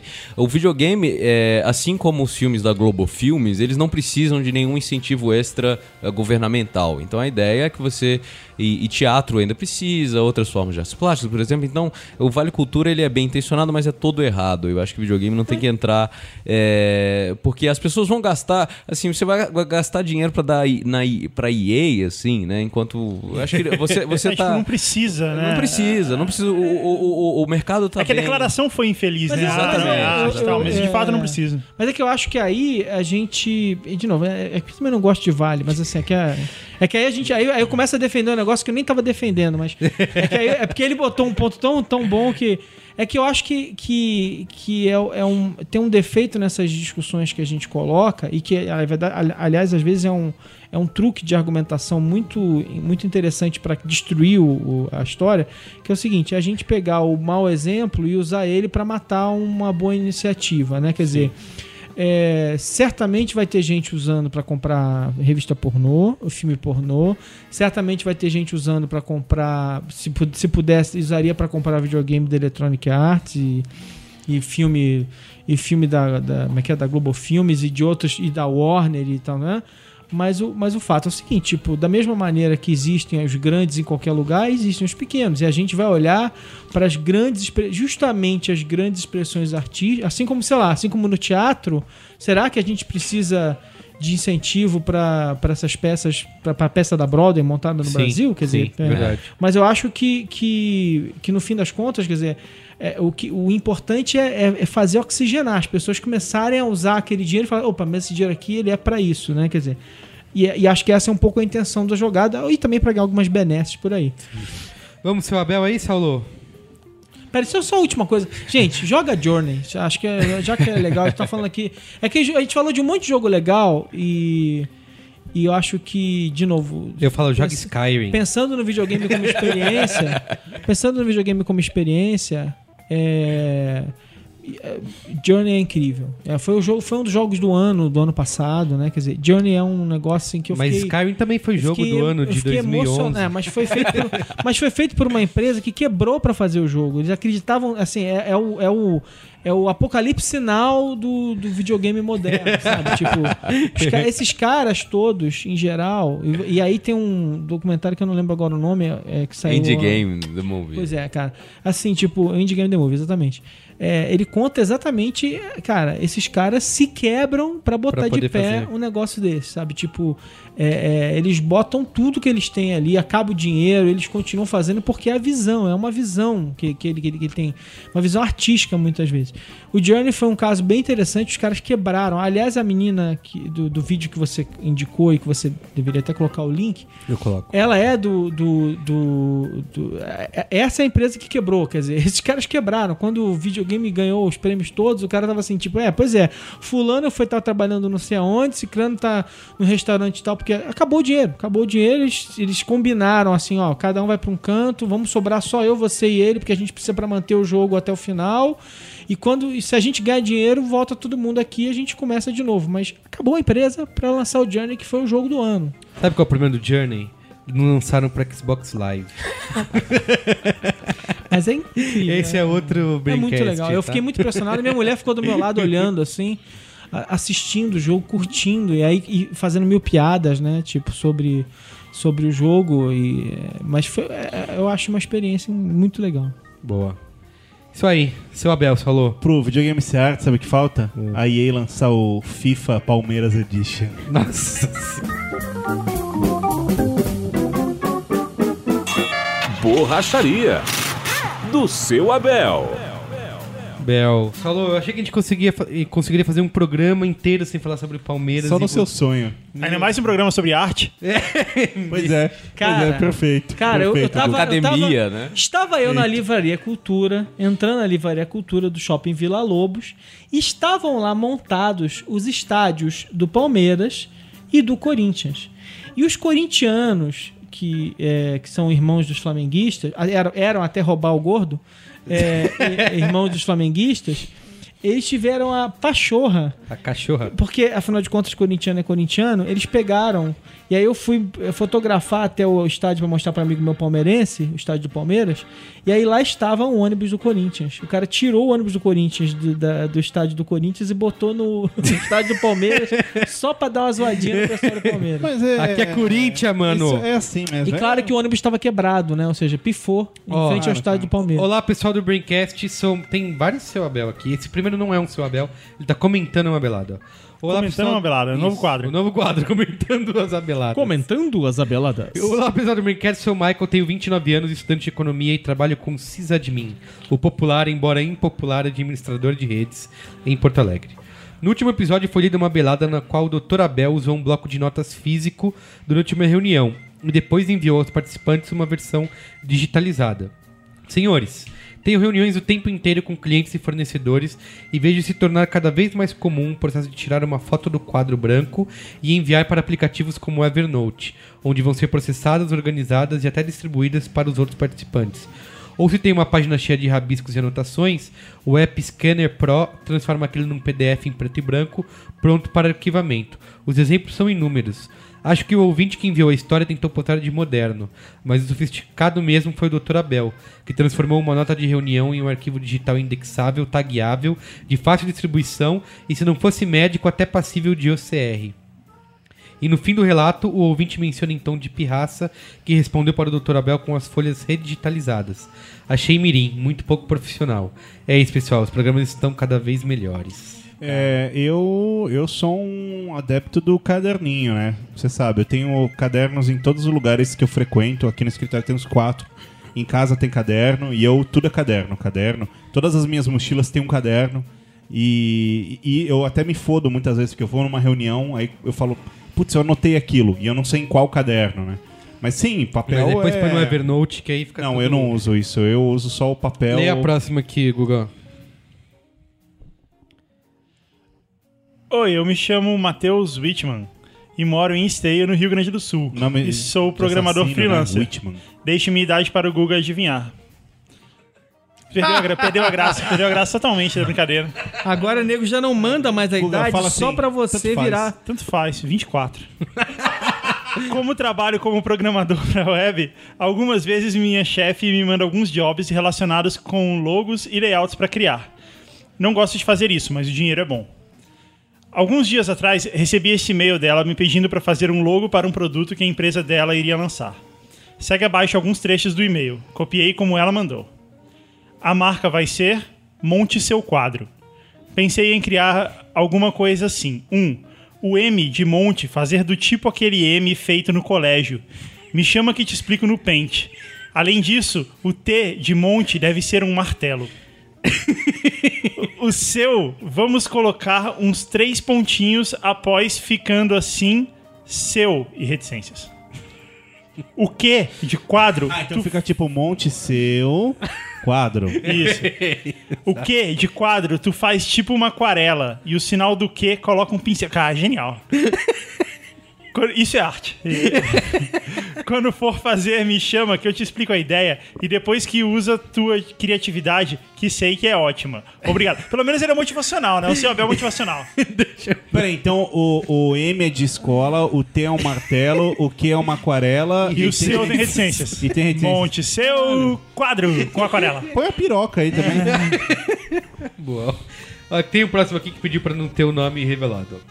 Estamos fazendo uma seleção de casting para clicar as fotos da campanha anual do cliente. Como sempre, campanha atrasada, cliente indeciso e descontente com os resultados do casting apresentados. Devido ao atraso na escolha, furamos o cronograma e não fizemos o clique na data agendada para a produção. Por isso enviou ao- cliente um e-mail dizendo que seria melhor decidirmos o casting para em seguida reagendar a data da produção. A resposta do cliente vem em seguida dizendo: Atendimento, não podemos ultrapassar a data X para a produção. Então agende a data com o fotógrafo, pois faremos a produção com ou sem casting. Bom, né? É, Bom. Mágico, fotógrafo. Fotografar. Fotografar o fundo. É uma cadeira vazia. É, é- é- é artístico. Segue uma pergunta para o Guga Mafra. Por que laranja chama laranja e limão não chama verde? Guga Mafra. Responde, responde. Pô, veio É, disfarçado posso- eu posso- eu posso- Abel, né? Eu posso responder essa. Vai, manda ver. Porque o nome da cor laranja veio depois. Entendeu? Não, explica melhor. Depois que já tinha laranja. Elabore. Tipo, A cor laranja ela é chamada em cima do fato de que existe uma fruta com aquela cor. Tipo a cor pêssego. Ah, tá. Ou tipo a cor salmão. É, a cor de salmão. E existe uma cor chamada verde limão. Sim. Ó, qual é a boa, Saulo? A boa. Quer que eu fale qual é a boa? Vamos pro quadro.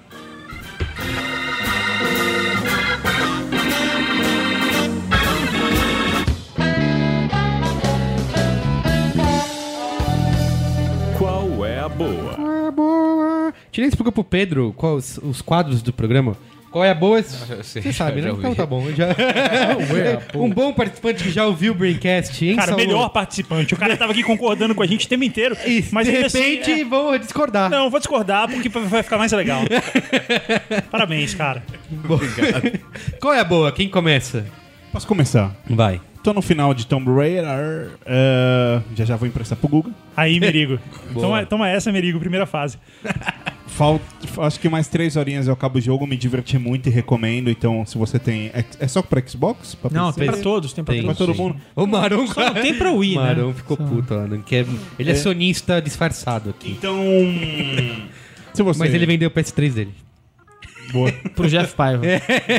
que, que comprou meu, meu PS3, comprou meu Wii. E aí, quando ele comprou meu. No dia que ele comprou o meu PS3, ele falou assim: Bom, é, daqui a seis meses eu volto pra comprar o Xbox. Bom, e. Então, fica a dica, é um jogo muito É legal. arte, Tomb Estou- Raider é arte. Ah, acho que sim, sei lá. Ah, Ouvinte, ouvinte aí de casa chega a essa conclusão por mim. É um jogo divertido e outra boa é uma coisa que eu vi esse final de semana de um vendedor e eu acho que é um argumento pra vida. Aliás, Guga, você podia usar isso o tempo inteiro na sua carreira. Estava eu numa concessionária, aí o vendedor chamou minha mulher e falou: Não, olha esse carro. Ela entrou no carro e ele falou, falou, falou, e o carro é isso. o Não, é vendedor de o que lá. concessionária é o mestre, cara. Aí eu é eu o falo pra mestre. galera ir fazer treinamento lá. Então, aí um carro esporte, a porra toda. Aí minha mulher olhou pra ele e falou assim: Escuta, quanto é o PVA desse carro aqui? Não importa. O que importa é a sua felicidade.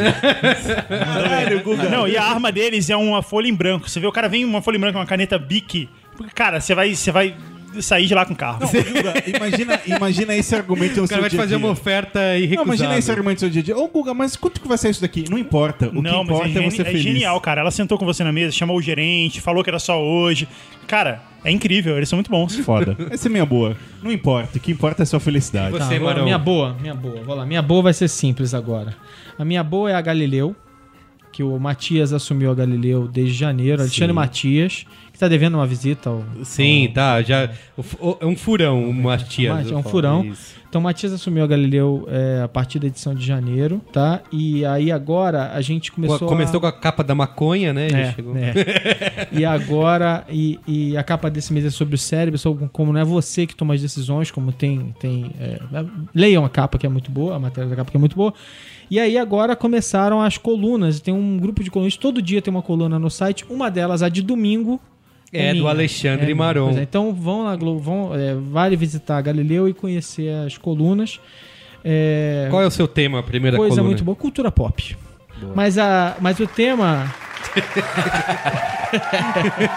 Obrigado, pessoal, obrigado. Valorizar, pô. O tema é o pop de impacto e o impacto do pop. Né? Falar, de, falar de cultura pop é, sem, a, sem a busca da relevância que a gente estava falando aqui. Sim, Eu não quero. sim. Cultura pop não, quer ser, não tem que ser arte e tal, mas que cultura pop também é legal e, e- e, é, é, também vai além da, da, da superficialidade e tal. É, mas a, a- e aí nessa, nessa linha, que até porque eu vou falar disso eventualmente lá, Building Stories do Chris Ware, que, que na verdade saiu no final do ano passado, mas eu só consegui finalmente comprar na semana retrasada. Eu tentei, eu fui aos Estados Unidos, tentei comprar, não achei em lugar nenhum nas lojas que eu queria trazer, né?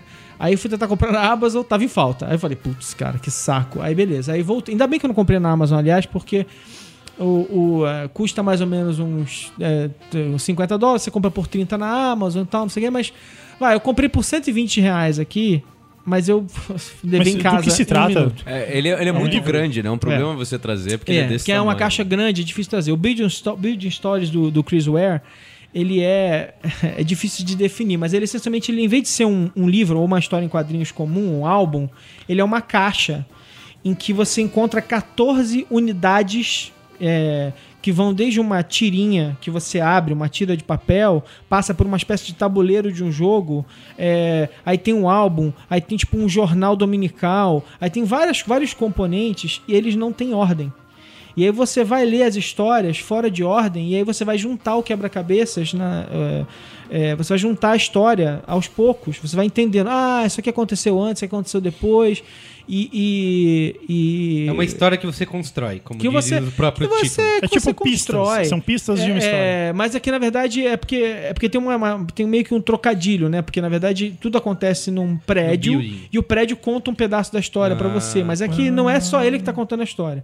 Então assim, é brilhante, né? É emocionante, como aliás não era, era de se esperar porque o Chris é, é- é incrível, mas é brilhante, é emocionante, assim, tipo assim, você teve filho agora, você vai começar a ler a história, a maneira como ela se relaciona com a filha e é assim, os, os pedacinhos de- da história dela com a filha já são de você ficar assim, de ser, se engasgar ali. É, é lindo, é lindo. Ninjas lindo. cortando é, cebola do seu Cara, lado. é, é isso aí. É, é- é incrível, vale a pena. Vale cada centavo dos 126 reais mesmo. É, porque você não precisa carregar no avião. Imagina carregar aquela caixa gigante no avião, amassar aquele negócio. Então vai lá na cultura, gasta um dinheirinho, leva pra casa e, cara, e, putz, você vai ler rápido, porque o Cruzeiro é uma leitura, na verdade, ele é uma. É, em, em termos de leitura, é uma leitura rápida, mas ao Sim. mesmo tempo demore pra ler, pa- curta. Sim, sim. Sabe? sim. Fica ali, vai, volta nas histórias, lê ela fora de ordem, volta na história X ou Y. Z. É muito bom. Então a gente vai mandar o boleto pra Editora Globo e pra Livraria Cultura. Fala aí, Guga. Qual é o seu? Ah, eu comecei a assistir House of Cards. A Puta, tô louco pra aqui. ver. Tô louco pra ver. Não vi E nada ainda. Eu achei. Eu vi só o primeiro episódio ainda, não sei muito. Faz tempo que a gente não É. fala da Netflix aqui, né? Eles não estão pagando... Não, não estão pagando, é. Entendi. é. E obvi- obviamente que é brilhante, né? Porque o Kevin Spacey é fantástico, ele tá fazendo um papel bem típico de Kevin Spacey. Mas tem, tem umas coisas que eu gosto, assim. é, ele fala pra câmera, eu, eu curto séries onde o cara fala Sabe o que, pra que eu câmera. achava?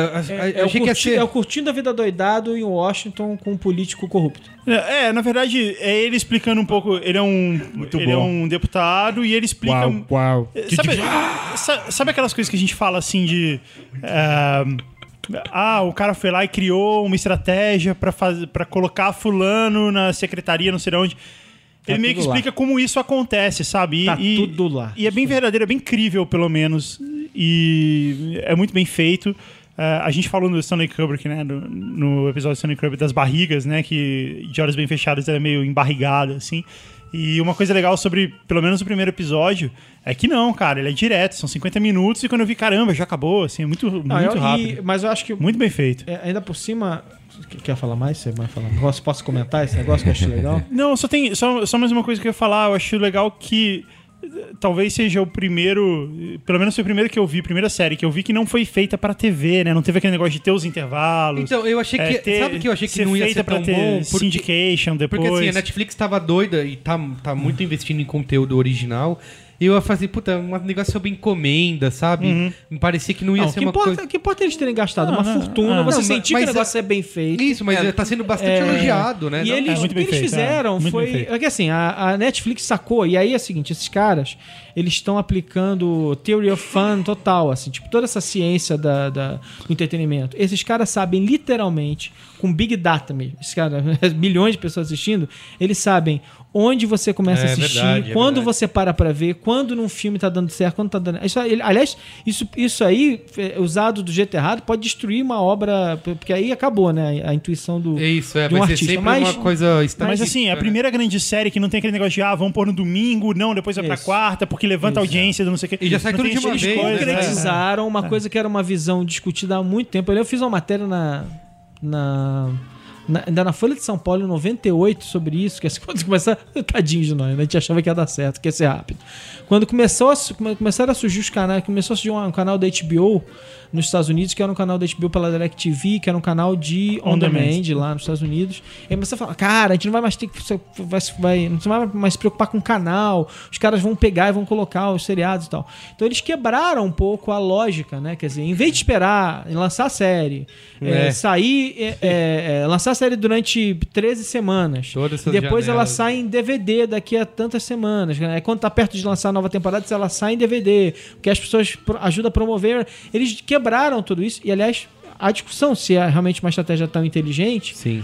porque eles sacaram que as pessoas, uma das coisas que as pessoas mais fazem na Netflix é no Netflix é assistir seriado. É, Uhum. é, é o até tem prazer. um nome pra isso, é o Binge, Binge Watch. watch. Exatamente. E aí eles têm, eles têm o termo do binge watch, eles, eles investiram na ideia de que isso, essa série e agora o Arrested Development são séries que eles vão praticar. Você vai praticar o binge watch. Ele vai sair nas, na sexta. Eles fazem de sacanagem lançar numa sexta-feira nos Estados Unidos com a ideia de que você vai passar o fim, de semana, assistindo, assistindo. todos os episódios. Dani, você não vai voltar lá depois ou vai mostrar pra alguém e tal. Mas assim, é binge watching puro. É como se você viesse comprar uma caixa de DVD e passasse o fim de semana Sim. assistindo. Eu Legal. gosto muito do, do Kevin Spacey. Eu acho que assim é- é- essa série é um bom sinal de que ele botou a cabeça no lugar, assim. Porque teve um momento aí da carreira dele que ele quase Nicolas queijou, assim. em 2006 ele fez Cara, o Super... sério, você tem que parar de falar mal do Nicolas Cage, cara. Ainda mais nesse programa. Não, mas é um tão Ainda bom. mais esse programa. Que um programa tão bom. É uma obsessão, Pô, uma obsessão. cara. Mas é verdade, Nicolas em Cage. Roqueiro cara. fantasma. Em, em cara. 2006 ele fez o, aquele Superman que foi um vexame pra Ah, carreira não, dele. não, Ah, não é o vexame, É um vexame, não, não eu é. acho que- Não, é, mas, É. mas ele foi bom, ele Eu gosto, bem. cara. O filme é É ruimzinho. mas fraco, é. fraco. Só o, só o trailer desse Superman é melhor que um monte de filme que eu andei assistindo. você tá ruim de filme, então. o Marlon. Brando falando. Não, Nossa, é demais. ruim. Eu só acho, Tocando eu a acho música, que Marlon foi Brando. decepcionante. Agora, você acha o quê? Que agora o. Mas não é o super-homem, o super-homem do, do, do cara do 300, do Zack Zack, Snyder. Snyder, é que vai ser. Não, sei, eu nem espero, bom, eu nem mas- espero, mas eu, e eu nem comparo também. Espero mas o ponto bom, é que eu acho que o Kevin. Spacey veio de uma fase muito boa, fazendo muitos filmes bacanas. É, ele entrou num- num- numa draga, começou a fazer filmes questionáveis. Aí ele fez, até que ele fez Os Homens que Encaravam Cabras, e saiu outros bacanas. Não, outros bacanas que, que você via a atuação dele tão boa quanto, por exemplo, ah, Beleza Americana, eu nem vou questionar, mas a vida de Dave Gale, ele tinha ótimos filmes, né, como ator e etc. E aí, de repente, ele Kaiser volta. Sons, Suspeitos. Kaiser Sons, É, cara. É, ele, deixou de Nicolas queijar a carreira. E ele Ó, tem... já vou falar que meu próximo Qual é a Boa da semana que vem vai ser um review da carreira do Nicolas Cage. e eu vou provar por A mais B Que ele está que, certo, que o né, Nicolas nas Cage é um escolhas. grande ator. Exatamente. Imagina, Cara, eu gosto do Nicolas Cage, velho. Imagina Duro de Matar 7 com o Nicolas Cage. Nossa, Cara, caramba, cara, o mundo ia explodir, cara. O mundo ia explodir. Eu não vou falar nada pra não ser no programa, mas uh, no- já, já vou deixar avisado. Meu próximo Qual é a Boa Pedro. é o Nicolas Cage. Qual é o seu qual é a boa? Bom, o meu é duplo rápido. Um primeiro é o. É, quem te comentou isso é um podcast que eu participo, eu, o Léo Martins e a Manu Bahrein. Normalmente a gente tem uns, uns- uns- uns convidados, a gente discute o House of Cards longamente aí, é, num dos penúltimos, acho que penúltimo episódio. É, e é bacana, é sobre cultura pop, etc. São três assuntos, é legal também. É, Alto Jabá. Qual o nome do- é- Chama Quem te comentou isso? É o, nome do, isso? é o nome do podcast. E onde a gente compra iTunes? Ah, tem no iTunes. E aí a gente manda o boleto pra onde? Não, tô É. É pessoa física, cara. É, é PayPal. assim. Qual o seu e-mail do PayPal? É, mas, mas enfim, a minha. A Boa é um, um livro que eu acabei de ler ontem, que saiu, acho que há umas três semanas, chama. 50 tons de cinza. chama To Save Everything, Click Here. Eh, do Evgeny Morozov, que é um, acho que é o meu pensador favorito hoje. Ele é um cara que ele é, ele é contra o oba-oba de Clay Shirk, esses caras que Sim. falam que crowdsourcing tudo. eh, e ele fala de um. existe- Crowdsourcing tudo. é ele, ele, bom. ele fala de. Clay eh, Shuck parece o Tom Hanks, cara. Esse- Eu gosto do Clay Shuck, mas, pô. ele, Steve destrói? Johnson, enfim, são, são caras que. Eh, o, o argumento do Morozov é que a gente está vivendo um problema chamado solucionismo. eh, que em vez de pensar no problema em si, nas raízes dos problemas, a gente coloca soluções. Então, por exemplo, o Google Glass. Ah, as pessoas estão olhando demais pro telefone embaixo. Ó, vamos colocar o telefone na sua cara. Então, é, é, carros. é, ah, tem muitos acidentes de carro. Por quê? Ah, as pessoas estão morando muito longe, tem isso, isso, isso. Não, vamos fazer carro autodirigível. Então, são dois exemplos do Google. Mas, é, ou, é, por exemplo, ah, tem políticos corruptos. Vamos fazer com que a, a- o abaixo assinado na VAS tire é, os políticos quando é errado. A gente tem que discutir nos processos democráticos. Tem outras coisas, é porque é trabalhoso, etc. Então a gente tem essa ideia de te- Solucionismo. solucionismo tecnológico de achar que é, com o app, às vezes a gente acha uma solução e começa a procurar problema, né? Tipo Evernote, Keep. é Como é que eu vou usar Evernote? Usa a porra do bloquinho, cara. É verdade. Se funciona melhor. Eu já fiz muito isso, de ver aplicativo, alguma coisa que é legal. Falar, meu, eu preciso, Preciso dar uma usar. usada, uma É. maneira de. Isso aqui vai controlar a minha vida agora. E Então, então é, obviamente, a- é, como todo bom crítico, ele, ele, ele é um pouco é, pessimista demais, né? O app que, que, que controla a sua vida é Candy Crush Sa- Saga. É, E faz sentido o que você falou, né? Até porque ele é um, ele é um contraponto pra esse... ele é um contraponto muito importante. Otimismo exagerado É. do Steven Johnson, né? É, por então exemplo. tem um otimismo achando que é, o, a, a- sabedoria popular, a democracia direta vai solucionar. E quando não, né? Assim, se a gente acha que 1 milhão e 500 mil pessoas assinando vão tirar o Renan Calheiros, a gente tem que aceitar que se 1 milhão e 800 mil convocadas pelo Silas Malafaia e o pastor disserem que o, o casamento homossexual tem que ser proibido, a gente tem que aceitar também, né? Então o que, que a gente está discutindo? É, e é muito bom, o, o livro é excelente, é meio longo, sei lá, eu li no Kindle, mas eu acho que ele tem umas 500 páginas. Boa. Recomendo com, com fé. To Save Everything, Click Here, que é o nome excelente, Evgeny Nome Morozov. Muito bom. Eu tenho o meu qual é a boa, eu também joguei bastante Tomb Raider, mas. Passou eu, da primeira fase, finalmente? Por favor, Guga, depois eu te ensino a jogar Tomb Raider. É, eu tô lendo um. Eu, dentre Você já passou do tutorial mode, pelo menos? Já, já Quando parou você- de mandar você Quando você jogar, você vai ver que é to- tem toda hora o Quick Time Events. X, Y. Ah, eu não quero que você me diga o que eu tenho que fazer. Ó, eu vou pôr no Guga. Twitter. Comecei a jogar Tomb Guga. Raider, zerei Tomb Raider. Aí você vai ver o tempo Guga. normal que, que leva pra você terminar o jogo. Também ele é exagerado, não tem toda hora. Não, tem bastante. é uma vai. vez a cada oito horas ele fala assim pra você: aperta o Não, Y, tem acabou. bastante. Y. Alguns acabou. modos de combate, eu acho. Eu não, eu não tô criticando. Tem jogos que fazem isso de maneira muito pior, que é só desse jeito, é preguiçoso. O jogo do Ben 10 é inteiro assim. Não, é, então, não que o Tomb Raider. é, tem alguns momentos, por exemplo, alguns combates que ele. Quando você pega um tipo um chefão lá, aquele, um dos caras que a gente acabou, a gente tava falando que a gente tá quase na mesma parte. Um cara que é meio um chefe ali, um cara Não, gigante. mas não tem chefão. É a primeira vez que você tem uma espécie de chefão no, É, no final do jogo. E aí é isso, aí é quick time. Você não luta com o cara de verdade. Você, você dá um golpe aí Y, parte na hora certa. Meu, parece Rock Band. Enfim, é, o Tomb Raider é outro. Rock Band é legal. outro Ah, mas jogar? a interface é legal pra caramba. é, sim, não. É É, um, jogo, é um jogo em que a, a Square Enix, né, nesse ponto, ela é Sim, bem, sim, bem cuidadosa, sim. né? É, que não tem nada a ver com game, que eu tô. Tem eu- vários livros de. Eu sou, gosto bastante de ler e de assistir coisas sobre Segunda Guerra e jogar também sobre Segunda Guerra Mundial. E dentre a vasta literatura de Segunda Guerra, tem, saiu aqui no Brasil, né? Não sei de, nos Estados Unidos de quando é, mas no Brasil foi lançado no fim do ano passado um livro que chama Inferno. O Mundo em Guerra, do Max Hastings. E eu comecei a ler o livro, é um volume único, né? Ah, vai ser mais um livro sobre. Ah, vai ser um resumo do- da Segunda Guerra num, num- num livro só, contando de novo é, batalhas, táticas, militares, etc. Mas tem uma. E, e eu me surpreendi porque a coisa mais legal do livro é que ele escreveu inteiro baseado em relatos de pessoas comuns do que viveram ah, o dia a dia da guerra. assim. Então, ele conta o- em ordem cronológica o- a- os as motivações, as decisões políticas e tal, mas sempre com, ele passou sei lá quantos anos pesquisando cartas e relatos dessas pessoas. Então, ele coloca, por exemplo, uma polonesa que estava lá no dia que aconteceu a invasão. Então, é, é legal de você ver uma, é uma outra um outro prisma, assim, sabe? Em vez de você olhar a guerra de cima, como se fosse um tabuleiro de war, é como se você estivesse é, no momento em que a coisa tá acontecendo, sabe? A gente tá aqui agora nessa sala gravando e de repente a gente vai vivenciar alguma coisa a gente depois vai escrever isso e isso vai ser usado como um documento histórico. Então o livro inteiro, eu tô eu li pouco ainda, tô acho que na página 250 mais ou menos, são 800 páginas, mas já me surpreendeu positivamente ter contado de uma maneira diferente, assim, então mu- muito legal. É isso, É isso? é isso. É isso. Então acabamos mais um... acabamos mais Eu um vou, deixa eu falar mais uma coisa, qual é a boa? Eu vou colocar no meu link do qual é a boa amanhã. Tipo, tem, Essa, tem um link assim. promessa, essa promessa botar Não, aí. eu vou colocar os links das músicas que eu falei aqui, só pra avisar Ó, o pessoal. é. que Já que nunca se coloca nada no post, eu, vou, eu mesmo vou Mentira, colocar não lá. fala isso. A gente coloca assim às vezes. Às vezes. Um beijo do gordo. Não, e sem sacanagem, é sério, eu vou acabar o programa em silêncio hoje. Porque. Primeiro porque semana passada morreu Emílio Santiago, que era um puta cara da música brasileira, isso é triste.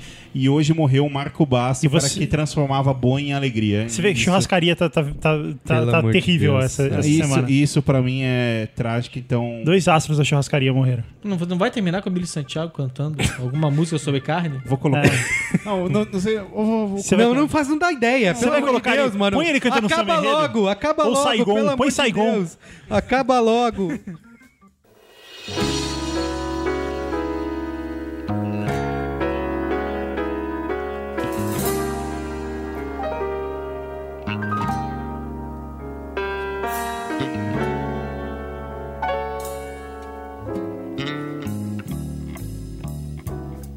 Bate outra vez, com esperanças o meu coração, pois já vai terminando o verão.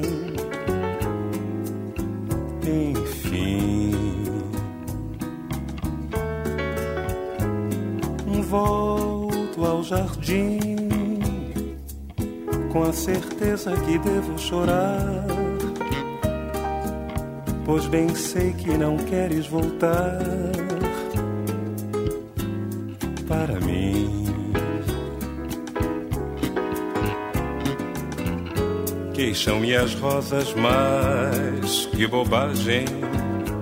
As rosas não falam, simplesmente as rosas exalam o perfume que roubou de ti.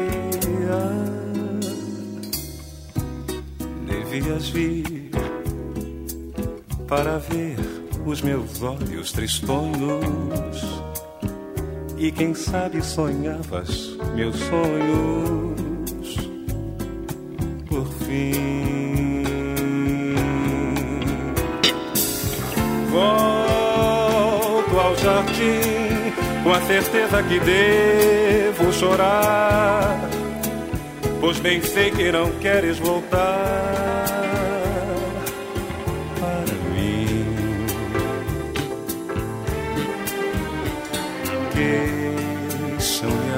rosas, mas que bobagem, as rosas não falam. Simplesmente as rosas exalam o perfume que roubou de ti.